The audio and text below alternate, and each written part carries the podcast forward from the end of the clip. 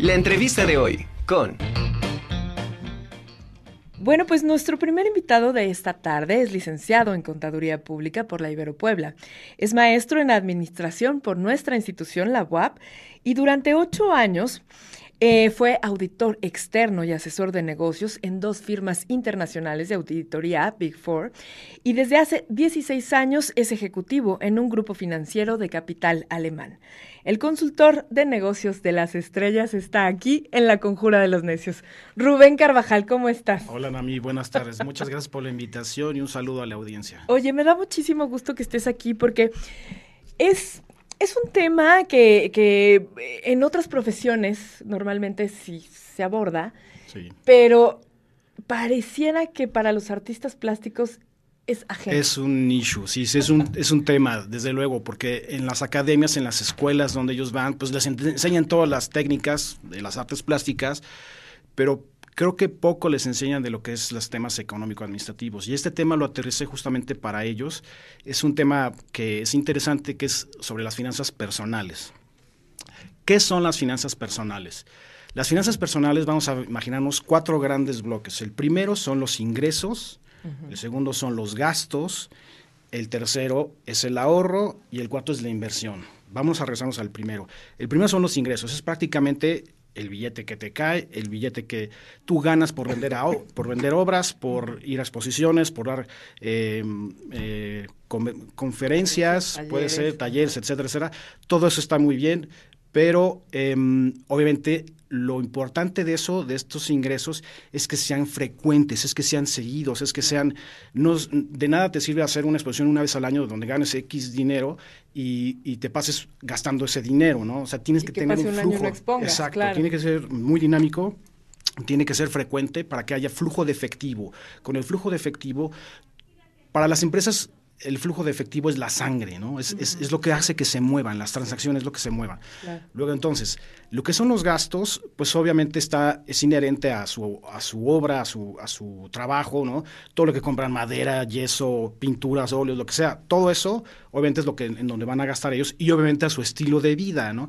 Si, si es muy fancy el señor, pues va a ser muy alto, ¿no? Y va a tener problemas ahí con los ingresos, no le va a alcanzar, ¿no? Entonces, una vez que, que, que tú ya conoces los gastos o este autista plástico ya conoce los gastos y los va registrando, aquí muy importante es que se asesoren siempre con un contador, porque obviamente tienen un régimen fiscal tienen que estar dados de alta porque seguramente alguna galería, algo así, les va a pedir una factura, entonces tienen que ir por la derecha, ¿no? Y que aparte a nivel constitucional estamos obligados como mexicanos a pagar impuestos, Entonces eso lo tienen que hacer. Después vamos a lo que es el, el ahorro. El ahorro es obviamente cuando tú tienes mayor ingreso que el gasto, te produce un ahorro. Ahora, el ahorro per se, pues no te sirve de mucho. A nivel financiero, se tiene que invertir. O sea, tú tienes un exceso de flujo de efectivo, tienes un, dinero guardado, lo que tienes que hacer es justamente buscar inversión, es decir, invertirlo. Puede ser, hay muchísimos servicios que, te invitan a, invertir con ellos. Por ejemplo, pagarés, puede ser este, fondos de inversión, etcétera, etcétera. No quiero entrar a algo más técnico, pero es mover el dinero. El dinero es un bloque de hielo que si no se mueve se deshace. ¿vale?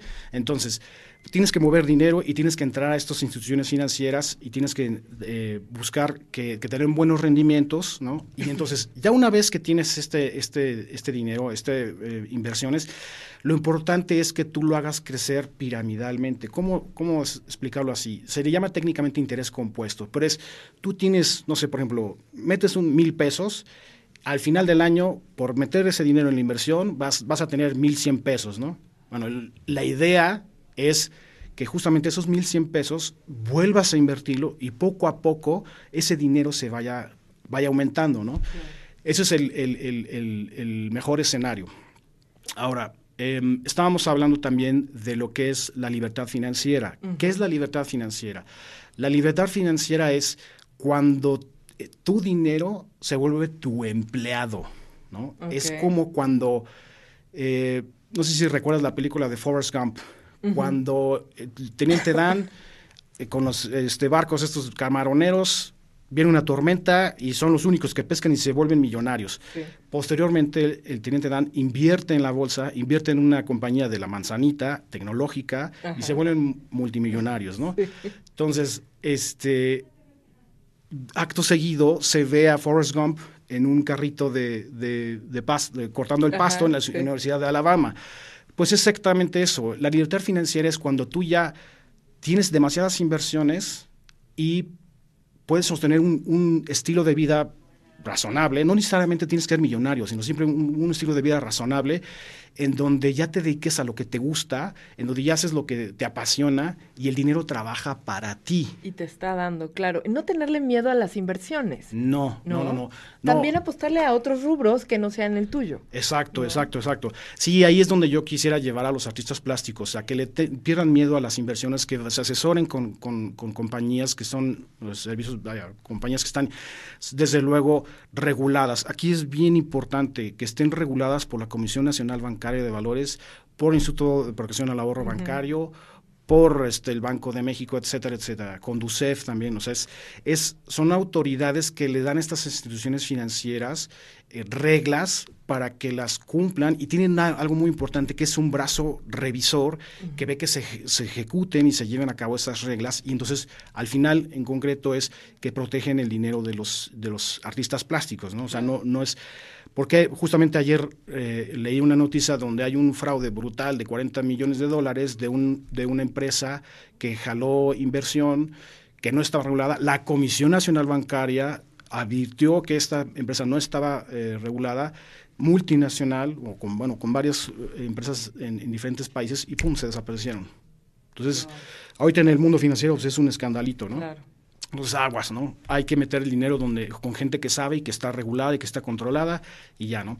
Entonces, regresamos a lo que es eh, la libertad financiera, es eso, es que tener, tener varios ingresos que te permitan tener un estilo de vida que o sea, no necesariamente, insisto, no, no estoy hablando de millonarios, ¿no? Sino, sino que, por ejemplo, si tú tienes un, estilo de vida que a lo mejor ya estás, vamos a ponerle cifras cerradas, 30 mil pesos, y, em, y tus inversiones te dan para 70 mil, pues ya tienes 40 mil pesitos pues para tomarte tus días de descanso y hacer lo que te gusta, ¿no? Eso es, eso es lo que se llama libertad financiera, ¿no? Em, después...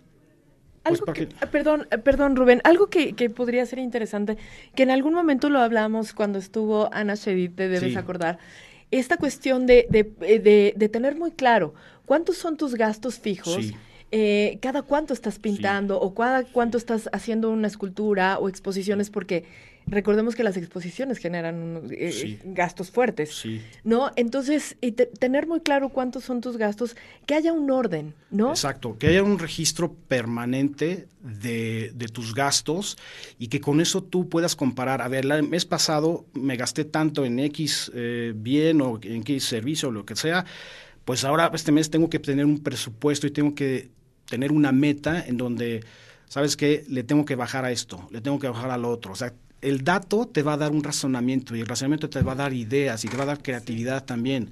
Entonces, lo mejor es que si ellos, artistas plásticos, registren sus gastos permanentemente, obviamente también sus ingresos, pero hagan ese análisis, nosotros le llamamos análisis de variaciones, es cuánto me gasté hace un trimestre de, no sé, de blanco de zinc, porque ese es un pintor, vamos a imaginarlo así, y este, pues bueno, pues vemos, eh, a lo mejor se incrementó por la inflación, etcétera, etcétera, bueno, vamos a buscar otra marca o vamos a buscar otro, otro, este, otra forma de bajarle y controlar gastos. Pero yo diría en concreto, registren, señores artistas plásticos, sus, sus gastos y van a aprender mucho de, ellos mismos. Van a saber dónde guardar, dónde eh, ahorrar, dónde buscar una mejora en sus, en sus materiales, ¿no? Oye, hay, hay ya, bueno, hay literatura que pudieras como recomendar a, los artistas, que a lo mejor muchas veces estos tecnicismos no los podemos entender, pero sí hay, hay, hay literatura que, que, le permite a los artistas plásticos en general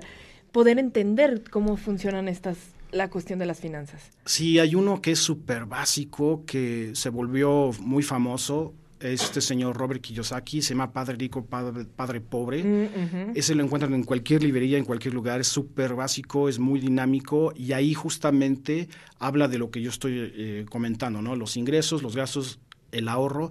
Él comenta, el ahorro no es suficiente. y y, si, y si es cierto, los economistas dicen el ahorro no existe, solo es el traslado del gasto en el tiempo. Es decir, tú dices, tú ahora mí quieres irte a un lugar, ahorras, ¿no?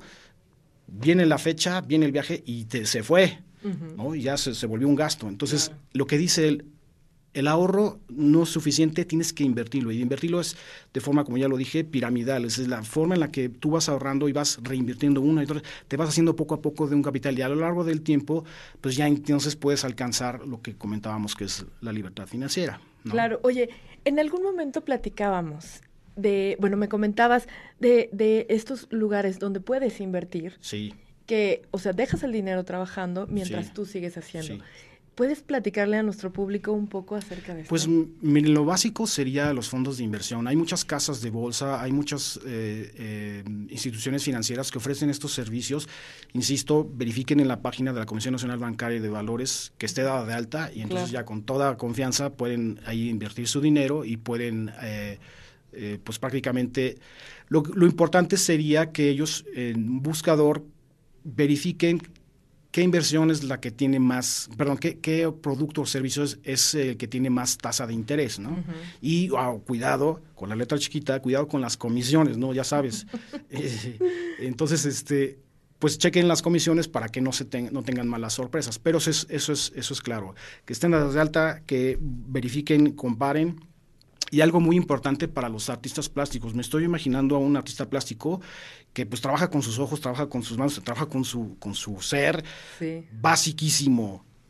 Seguro de vida, seguro de gastos médicos mayores.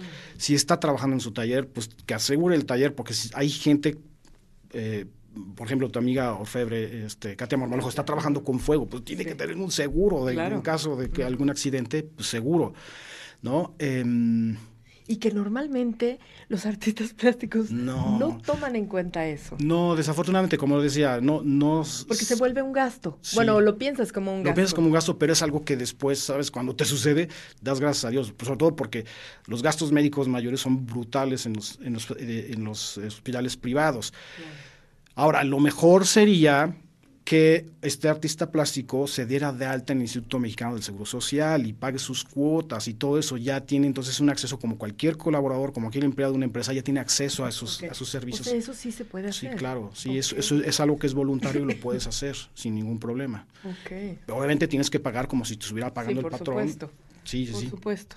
desde luego. Y em, pues finalmente, em, ya hablamos de los seguros, eso es súper importante.